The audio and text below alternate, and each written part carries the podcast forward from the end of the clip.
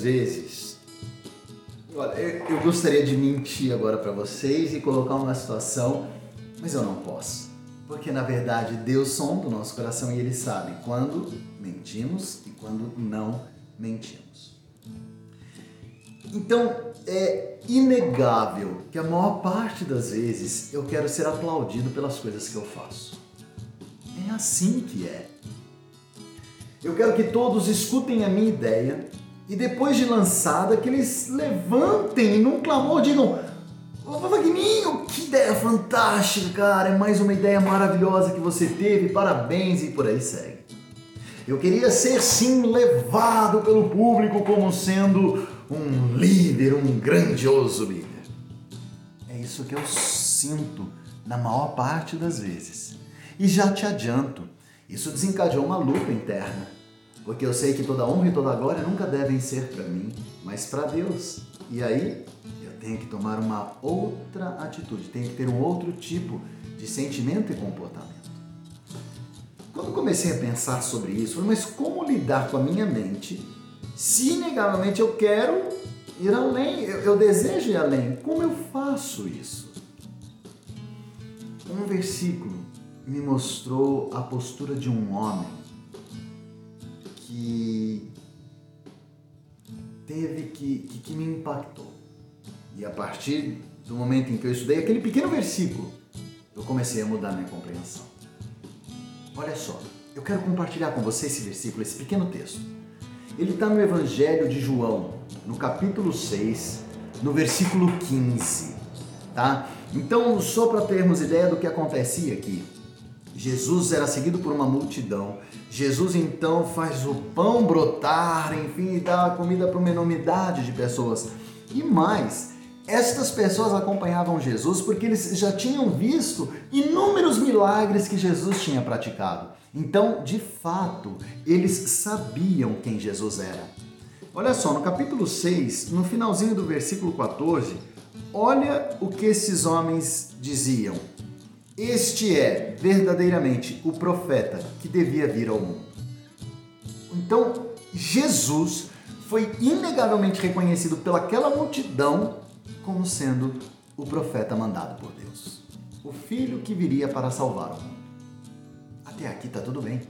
É como se eu estivesse saindo de uma pregação, saindo de alguma coisa e as pessoas batessem nas minhas costas e dissessem: Cara, que, que fantástico que você disse, maravilhoso. É como se eu saísse de um jogo de futebol, já que eu gosto de futebol, e as pessoas dissessem: se joga? Você tinha que ser profissional, homem de Deus, como você é bom no que você faz. É mais ou menos isso.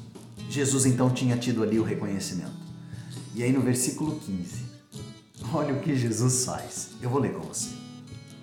Sabendo, pois, Jesus que estavam para vir com o intuito de arrebatá-lo, para o proclamarem rei, retirou-se novamente, sozinho, para o monte.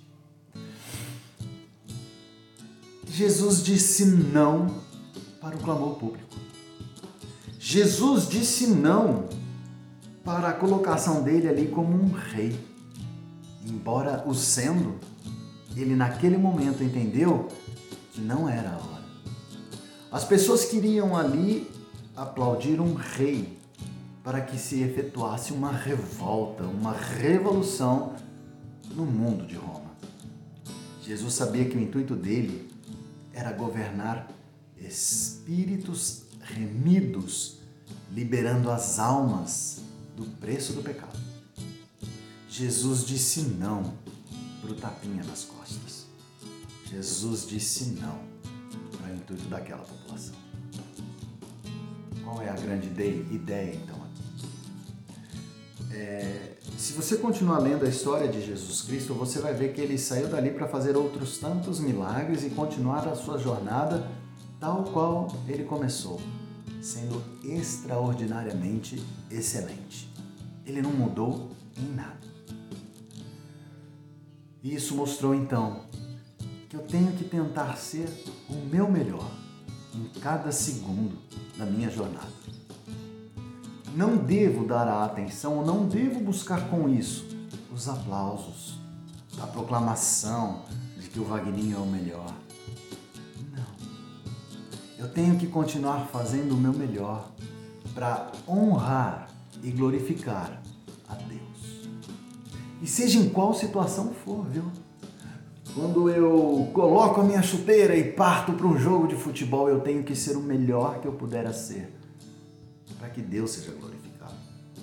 Quando eu vou falar com alguém, eu tenho que ser o meu melhor, para que Deus venha ser glorificado.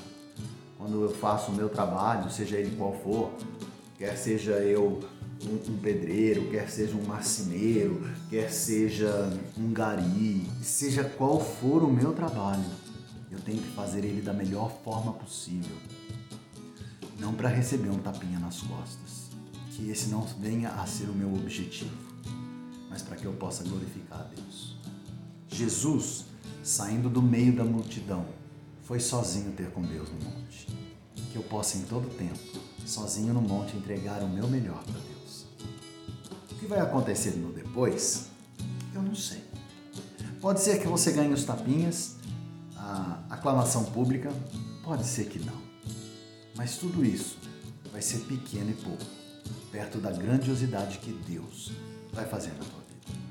Eu declaro, na minha e na tua vida, intimidade com Deus, aplausos para Deus e o mais Ele fará para mim e para você. Creia nisso, em nome de Jesus. Não se valha pelos aplausos do homem valha-se sim pelos aplausos, pela aprovação, melhor dizendo, de Deus. Você será muito, infinitamente bem sucedido.